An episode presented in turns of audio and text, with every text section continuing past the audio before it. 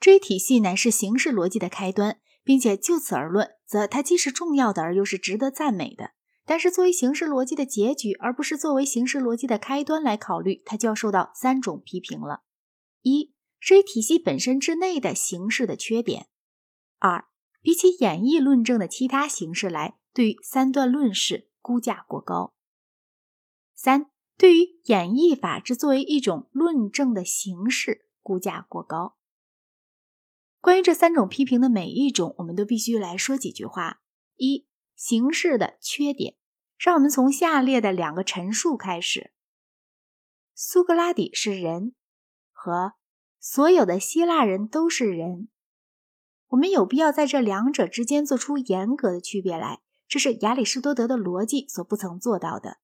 所有的希腊人都是人这一陈述，通常被理解为蕴含着有希腊人存在。若没有这一蕴含，则某些亚里士多德的三段论式就要无效了。例如，所有的希腊人都是人，所有的希腊人都是白色的，所以有些人是白色的。如果有希腊人存在而不是不存在，则这个三段论便是有效的。但假如我要说所有的金山都是山，所有的金山都是金的，所以有些山。是金的，我的结论就会是错误的。尽管在某种意义上，我的前提可以说都是真的。所以，如果我们要说的明白，我们就必须把所有的希腊人都是人这一陈述分为两个：一个是说有希腊人存在，另一个是说如果有任何东西是一个希腊人，那么他就是一个人。后一陈述纯粹是假设的。它并不蕴含着有希腊人的存在，这样所有的希腊人都是人这一陈述就比苏格拉底是人这一陈述在形式上更为复杂的多。苏格拉底是人，以苏格拉底作为他的主词，但是所有的希腊人是人，并不以所有的希腊人作为他的主词，因为无论是在有希腊人存在这一陈述里，还是在如果有任何东西是一个希腊人，那么他就是一个人。这一陈述里都并没有任何有关所有的希腊人的东西。这种纯粹形式的错误是形而上学与认识论中许多错误的一个根源。让我们考察一下我们关于下列两个命题的知识的情形：苏格拉底有死和凡人都有死。为了要知道。苏格拉底有死的真实性，我们大多数人都满足于依靠见证。但是如果见证是可靠的，则他就必然要把我们引回到某一个认得苏格拉底并亲眼看到他死亡的人那儿去。这个被人目睹的事实，苏格拉底的尸体，再加上这就叫做苏格拉底的那种知识，便足以向我们保证苏格拉底的死。但是当谈到所有的人都有死的时候，情形就不同了。我们有关这类普遍命题的知识的问题是一个非常困难的问题。有时候，他们仅仅是文词上的。所有的希腊人都是人，之为我们所知，乃是因为并没有任何东西可以称为一个希腊人，除非那个东西是一个人。这类的普遍陈述可以从字典里得到肯定，但他们除了告诉我们怎样用字而外，并没有告诉我们有关世界的任何东西。但是。所有的人都有死，却并不属于这一类。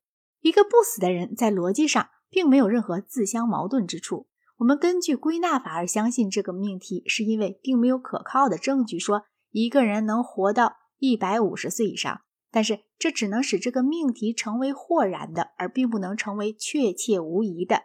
只要当有活人存在的时候，它就不可能是确切无疑的。形而上学的错误出自于假设所有的人。是所有的人都有死的主词，与苏格拉底是苏格拉底有死的主词，这两者有着同一的意义。它使人可能认为，在某种意义上，所有的人所指的与苏格拉底所指的是同一类的一种整体。这就使得亚里士多德说，种类在某种意义上也就是实质。亚里士多德很谨慎地在限定着这一陈述，但是他的弟子们，尤其是普尔培利，却表现得没有那么细心。由于这一错误，亚里士多德便陷入了另一种错误。他以为一个谓语的谓语可以成为原来主词的谓语。假设我说苏格拉底是希腊人，所有的希腊人都是人，亚里士多德便以为人是希腊人的谓语，而希腊人又是苏格拉底的谓语，于是显然可见，人就是苏格拉底的谓语。但事实上，人并不是希腊人的谓语。名字与谓语之间的区别，或者用形而上学的语言来说，也就是个体与共相之间的区别，就这样被他抹杀了。这给哲学带来了多灾多难的后果。所造成的混乱之一就是，设想只具有一个成员的类，也就等于那一个成员。这就使人对于一这个数目不可能有一种正确的理论，并且造成了无穷无尽的有关于一的坏的形而上学。二，对于三段论式估价过高。三段论式仅仅是演绎论证中的一种，数学完全是演绎的，但在数学里面，三段论几乎从来也不曾出现过。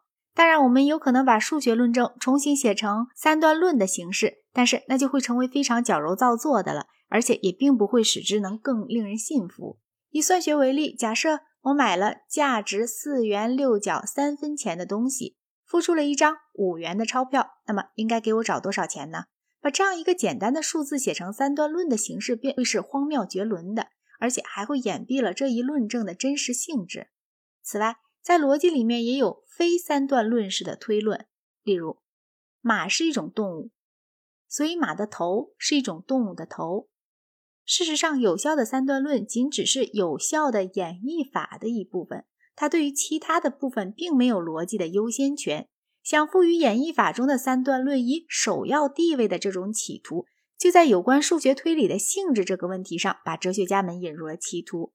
康德看出了数学并不是三段论式的，便推论说数学使用了超逻辑的原则。然而他却认为超逻辑的原则与逻辑的原则是同样确实可靠的。